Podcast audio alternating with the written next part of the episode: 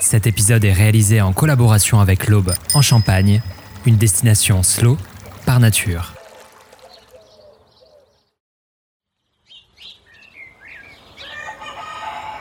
Vous écoutez Bobine, des tronches de vie comme nulle part ailleurs, une série audio qui met en lumière les savoir-faire de nos régions.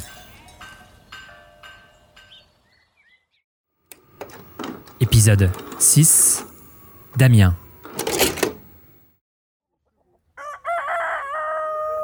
Tout le coq gaulois. Cet emblème national, fièrement arboré sur les maillots des sportifs de haut niveau, a pourtant bien failli disparaître de nos campagnes. C'était sans compter sur la passion de Damien pour cette race ancestrale. Après avoir effectué un recensement de toutes les souches restantes à l'échelle nationale, il crée le conservatoire du coq gaulois à Méry-sur-Seine, une petite commune du département de l'Aube. Un lieu ouvert au public qui vise à redonner à cet animal son éclat d'antan. J'étais pas forcément euh, destiné à, faire euh, de l'élevage de la race gauloise. Mon parcours a été un petit peu euh, vacillant. J'ai été militaire, j'ai été jardinier. Et au fond de moi, j'avais toujours un petit peu cette passion de vouloir travailler avec les animaux. J'ai eu une passe où j'étais au chômage, donc je me suis dit bah, je vais en profiter pour faire un joli parc chez moi pour mes animaux de compagnie, donc les coqs, les poules. euh. et j'ai fait la rencontre donc de Yannick euh, Fassert qui souhaitait faire une ferme pédagogique sur Méry-sur-Seine. Donc euh, on va dire une rencontre qui tombait bien. Et donc on a créé une ferme sur place. Et après on a développé peu à peu le conservatoire du coq gaulois. Une fois que je lui ai parlé de cette race qui est emblématique mais qui est en voie de disparition, donc a besoin d'être soutenue. Et Yannick a été touché un petit peu par ma démarche passée. Et, voilà, on essaye de prolonger la chose. Mon premier coq gaulois, je l'ai acheté sur une exposition à Brienne-le-Château. Ayant les animaux, avant j'avais 17 races euh, de volailles à, la maison. Et euh, on n'arrivait pas à trouver euh, du coq gaulois. Mais sur cette exposition-là, il y en avait un couple à vendre. Donc ben, j'ai pas hésité, je l'ai pris tout de suite. Et après, ben, j'ai pris de passion euh, pour cette euh, volaille parce que elle est dynamique, elle est jolie, elle est rustique. Un, point très important chez cet animal-là, c'est très rustique. On n'a pas de, de problème de maladie particulière ou euh, même sa durée de vie est intéressante. hein. Moi, j'ai un coq, par exemple, qui a 7 ans, qui reproduit encore. C'est encore un bon reproducteur. J'ai des échos de coqs qui peuvent vivre 10-12 ans. Voilà, on parle d'un animal qu'on on s'engage un, petit peu, donc c'est intéressant. Et euh, amoureux, pourquoi? Parce que je pense que c'est un caractère, c'est un peu comme on pourrait euh, aimer tel ou tel chien, parce qu'on s'identifie un petit peu à l'animal. Et euh, le côté patrimoine, parce que euh, voilà, le coq gaulois, c'est notre patrimoine, c'est euh, ça fait partie de la fierté des Français. Et, je, dois être fier d'être français. je pense que ça, ça doit y être. Les volières comme ça, on n'en voit pas en France. hein, je voulais faire quelque chose dans la même image que chez moi. Je, je disais, j'étais au chômage. Et pendant mon année de chômage, j'ai réhabilité complètement mon parc à la maison. Et euh, je voulais un truc un peu dans, la même image. L'ancêtre du coq gaulois, c'est le coq banquiva, qui vit encore à l'état sauvage, en Asie. L'histoire exacte est assez difficile parce que ben, les, textes euh, et, les traces écrites euh, viennent de, de très loin et après sont difficiles à analyser. On sait que lors de la Bible, le coq gaulois a été décrit. On sait que César nous a comparé au coq gaulois et que la Gaule se disait Gallus et euh, les Gaulois euh, se disent Gallus. Donc on a le même nom. Euh, voilà. Donc César qui nous aurait un petit peu euh, charrié et qui nous aurait comparé un petit peu euh, au, coq euh, fier et combatif. Alors voilà, on l'a repris, hein, le côté fier euh, et combatif euh, des rugbyman notamment. Donc oui, on le retrouve sur tous les maillots des, euh, joueurs de foot et, et de rugby. Il est porté aussi euh, par les grandes fédérations euh, de France. De rugby, de volley, de voile, utilisent le gaulois comme, comme symbole. Le problème, c'est que j'ai accidenté. Donc il fallait que ce soit, on a l'impression que ce soit tous sur la même ligne. Donc là, la clôture, elle est basse. Là-bas, vous avez 2m40. Et après, il fallait que ça, ça, ça aille dans le paysage. quoi. Il a des critères euh, spécifiques, euh, notamment des oreillons euh, blancs sur la face, donc une partie bien blanche euh, qui le caractérise, une crête bien droite, euh, des yeux qui soient rouge orangés, des tarses. Donc on parle de tarses, c'est- les pattes, de couleur grise. Après, en termes de caractère, moi j'aime bien dire tous les chiens ne mordent pas. Vous avez des coqs qui peuvent être parfois un petit peu agressifs, plus que d'autres. Le coq gaulois, pour 12 ans euh, d'élevage, j'en ai eu trois chez moi qui étaient un petit peu plus agressifs que les autres. Et j'en ai fait naître de, plus de 1000. Donc pour vous dire, c'est pas un animal plus agressif que les autres. Par contre, oui, il est dynamique, il est très volage. C'est un animal qui demande beaucoup d'espace de vie. Quand on pense avoir euh, une volaille chez soi, on pense à lui apporter du bien-être. Le bien-être, c'est de lui donner de l'espace, lui donner à manger, pouvoir courir, se déplacer, pouvoir euh, se fuir les uns les autres. Euh, chez moi, je monte à 60 coques par an. On se doute bien que les coques, il y a un moment donné, s'ils sont confinés, ça va très mal se passer. Donc il faut pouvoir leur donner de l'espace. Ça s'éduque en fait. Un coq peut s'éduquer dès la naissance. Moi personnellement, c'est la, la, Madeleine Saint-Michel. Ils en raffolent. Donc, Puis bon, après, c'est donner de l'amour à l'animal pour qu'il nous le rende. Et euh, ça se passe très bien. Ça, c'est un vieux coq de, chez moi que j'ai ramené ici. Parce que bon, il est relativement cool.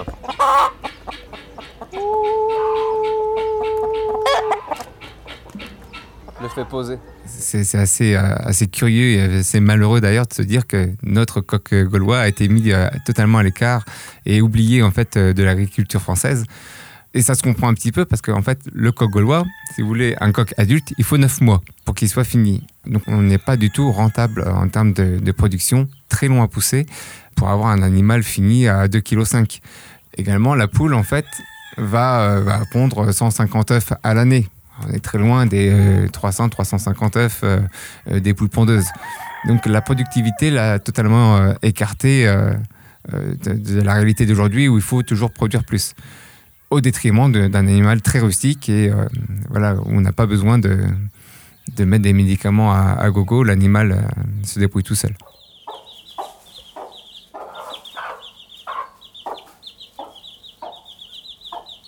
La race euh, gauloise est une race nationale, à la pas de localité régionale. Pourquoi donc euh, on la développe un peu plus euh, dans le département? Parce que j'y habite tout simplement. Cependant, on la retrouve beaucoup plus dans le nord-est parce qu'on a une association qui s'appelle le Brest Gauloise Club de France qui regroupe des éleveurs de cette race-là mais on arrive à la développer maintenant euh, depuis 5 ans un peu partout en France, parce que la, la, race nationale, depuis euh, cette année, on a maintenant le coq gaulois même en Corse, euh, ce qui n'était pas le cas, alors que c'est un peu dommage. On la retrouvait beaucoup sur le pourtour méditerranéen avant. L'objectif ici, c'est de montrer aux, gens voilà, que bah, les poussins peuvent naître sous la, mer lorsqu'elle fait le travail. Et que juste à côté, on a les couveuses où les poutins naissent, on va dire, orphelins, où c'est moi qui remplace un peu la maman la difficulté était de trouver pour moi du nouveau sang pour pouvoir euh, faire un élevage euh, en non-consanguinité. Reproduire entre frères et sœurs des sujets, euh, ça n'apporte rien de bon, donc il fallait absolument que je retrouve du sang neuf. La problématique, auprès de qui? Donc j'ai décidé de faire un recensement de cette race-là il y a 5 ans maintenant. Le premier recensement m'a pris 18 mois, très très long à trouver des nouveaux sujets et des nouveaux éleveurs. Il a fallu que je, parcours un peu la France, euh, parcours Internet, les bouquins. Euh, et après, beaucoup le bouche-oreille m'a permis de, de, trouver 78 éleveurs la première année. Aujourd'hui, on est à 220. Donc, on a fait un gros projet euh, de, préservation auprès des Français. Donc, voilà, un gros recensement qui a, été mis en place pour pouvoir justement savoir ce qui nous reste en effectif mâle, en, effectif femelle également. Au début, bah, ils ont froid, il faut que la mer puisse les réchauffer. Là, ils sont nombreux, donc ils font comme un essaim. Ils se font une boule et puis se réchauffent entre eux. Et après, ils peuvent aller dehors. Suite au recensement, donc j'ai pu me rendre compte des, effectifs et euh, rencontrer plusieurs élevages. En fonction de ces élevages-là, j'ai pu rencontrer des, sujets plus ou moins conformes aux standards, euh, avec des variantes en termes de, masse également, avec des petits sujets, des gros sujets. Il a fallu donc, pour préserver une race, avoir des souches différentes. Une souche égale une famille. Sur le conservatoire du Cogolois, qu'on a créé euh, depuis euh, plus d'un an maintenant, on a 22 familles. Ces familles-là permettent un brassage génétique indispensable au bien-être de l'animal, qui évite justement tout ce qui est consanguinité. Le travail premier, c'est ça, c'est arriver à préserver une génétique qui permet de préserver un animal en bonne santé. Et après, on fait un travail de sélection pour euh, garder bien l'animal dans sa reproduction mâle-femelle de la même race. Sinon, après, on crée des croisements et après, on perd évidemment la race. Ce que j'aimerais pas, euh, c'est ça aussi, euh, si j'avais un, rêve un petit peu, c'est qu'on reste dans le, familial. Je veux pas d'élevage industriel où on fait de l'abattage. Il euh, faut que ça reste à, échelle humaine. Sur le conservatoire, maintenant qu'on a nos 22 souches, qu'il nous faut absolument travailler avec l'INRA de façon à, à pouvoir faire une étude génétique des sujets qu'on a sur, sur la structure. Euh, les études qui vont nous permettre de nous dire si nos sujets sont purs, si elles ont subi un croisement antérieur qui l'identifierait à, à d'autres animaux, et également voir leur lien de parenté. Parce qu'on parle de consanguinité, pendant des années, on a, on a fait des brassages relativement étroits entre, entre les sujets, et il faut qu'on puisse savoir lesquels sujets sont, sont un lien parenté étroit ou non. Donc l'INERA a ce travail-là de pouvoir nous orienter pour nous aider à faire de la reproduction après des souches sur le conservatoire. Pour le moment, on n'a pas grand contact avec eux, c'est très difficile de les approcher. Le département va essayer de nous, euh, donner un petit coup de pouce. Puis également, après, c'est euh, des études qui sont payantes et pour lesquelles euh, il faut qu'on soit un petit peu épaulé. L'an prochain, c'est les 100 ans de la race. Ça fait 100 ans qu'il y a eu enfin un standard qui a permis de préserver la race. Si vous avez de l'espace, si vous avez des abreuvoirs et des mangeoires à volume conséquent, entre guillemets, après ils sont autonomes. Une volaille est autonome, va chercher à boire et à manger d'elle-même. Après, c'est beaucoup de la surveillance, voir si les coques ne se battent pas, aller ramasser les œufs euh, des poules et euh, surveiller qu'il n'y ait pas de, de problème euh, physique d'un ou de l'autre pour pouvoir tout de suite intervenir et faire un soin si nécessaire. moi, ce que je fais, c'est déjà tous les matins, évidemment, je fais mon petit tour de ronde, je vais voir si tout le monde va bien, voire même je prends le café avec eux.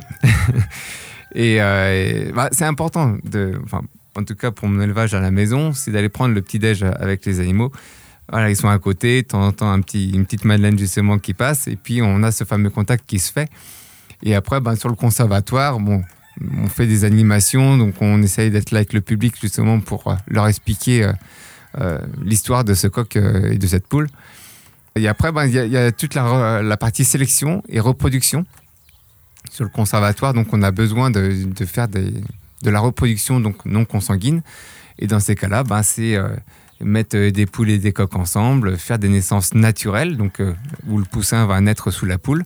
Donc là, c'est un petit peu la magie. On va pouvoir apporter aux, enfants et aux plus grands la naissance parfois en direct du poussin qui sort de l'œuf. Donc ouais, c'est vachement important. L'an prochain, bah, il y a le rugby, les 100 ans et puis 2024, les JO. Donc euh, trois gros événements qu'il va falloir mettre en valeur. Je suis euh, vice-président du Brest Club de France. Ça fait 12 euh, ans que j'y suis adhérent et que j'aide donc cette association à, trouver de nouveaux éleveurs. On est en lien étroit donc conservatoire et Brest Club de France de façon à justement essayer de travailler ensemble. Nous, on est plutôt dans la préservation de la génétique, tandis que le Brest Club de France va être dans la sélection et euh, le travail dans sportif de concours. Alors le coq sportif, euh, donc Yannick Fassert, le, président du conservatoire, l'a rencontré à plusieurs reprises pour justement voir à travailler ensemble, pouvoir même euh, imaginer des, t-shirts pour les Jeux Olympiques où on mettrait un petit peu le coq en, valeur. Pour le moment, voilà, rien n'est fait, mais voilà, ça, ça va se faire. L'espace, moi je le veux nature. Avant c'était comme chez les chevaux là-bas. Il y a un an et demi, c'était comme ça, il n'y avait rien. Donc moi, c'est laisser repousser l'herbe, faire des chemins euh, sympas, éviter l'insecte, etc. Mais euh, euh, remontrer la nature et surtout que les animaux aient de l'espace. En termes de biodiversité animale, domestique animale, il y a un grand intérêt.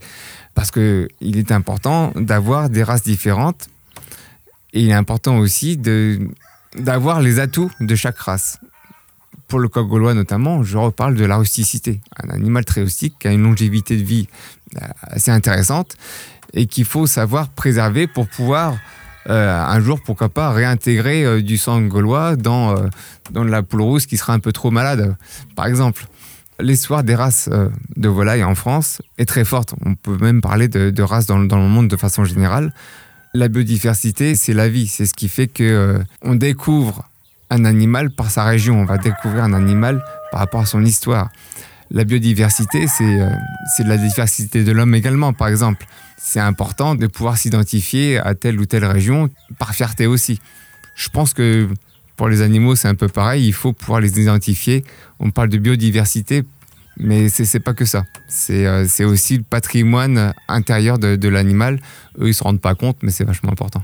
Plus ça va et plus j'ai envie de pousser le truc. malgré le fait que j'ai une femme et que j'ai deux enfants maintenant. Euh, D'ailleurs, souvent ma femme me dit oula oula.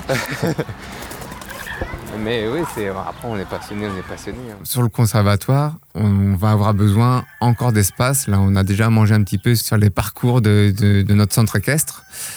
Et on a besoin de s'a- s'agrandir très, très clairement. On doit s'agrandir sur 4 hectares pour pouvoir suivre un plan de sauvegarde que j'ai écrit il y a, il y a 6 ans, justement pour pouvoir préserver ces 22 souches que l'on détient. Parce que évidemment, on a euh, 90 reproducteurs actuellement sur le conservatoire qu'il va falloir reproduire et des petits qu'il va falloir également préserver par la suite. Il faut qu'on fasse un travail sur euh, la sélection lors du vieillissement de la- du coq et de la poule gauloise. Donc sur 5 ans, on va pouvoir préserver des sujets, mais il faut des parcs pour ça. On a besoin de 4 hectares. Parce que au bout de 5 ans, on va avoir 500 reproducteurs.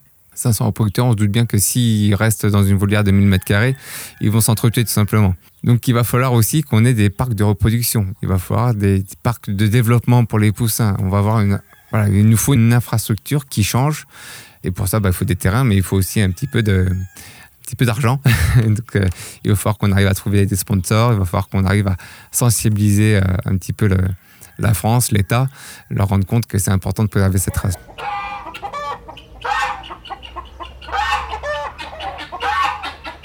Le rêve, ce serait de pouvoir retrouver le coq gaulois partout en France, dans tous les départements, ce qui n'est pas le cas aujourd'hui. Le, rêve, il y a une partie de, fait déjà, c'est qu'on en parle beaucoup plus. Euh, il est déjà un peu plus reconnu. Euh, je demande pas moi être euh, connu, c'est pas la peine, mais euh, qu'il y ait une pérennité par la suite. La race part de, très loin. Elle a failli vraiment disparaître en termes, en tout cas, génétiques. Il y a toujours moyen de recréer par croisement. Maintenant, euh, c'est faire pas mal de choses, mais euh, ce qui est important, c'est de préserver cet animal-là. Moi, je pense que si je meurs plus tard et que euh, l'animal a une pérennité assurée, bon, bah, je, serai content de là où je, là où je le verrai. Retrouvez le reportage de cette immersion sur le site internet Bobine, www.bobine-magazine.com. Et si cet épisode vous a plu, n'hésitez pas à ajouter des étoiles sur Apple Podcast ou Spotify et à le faire savoir sur les réseaux sociaux. À très vite pour de nouvelles tranches de vie.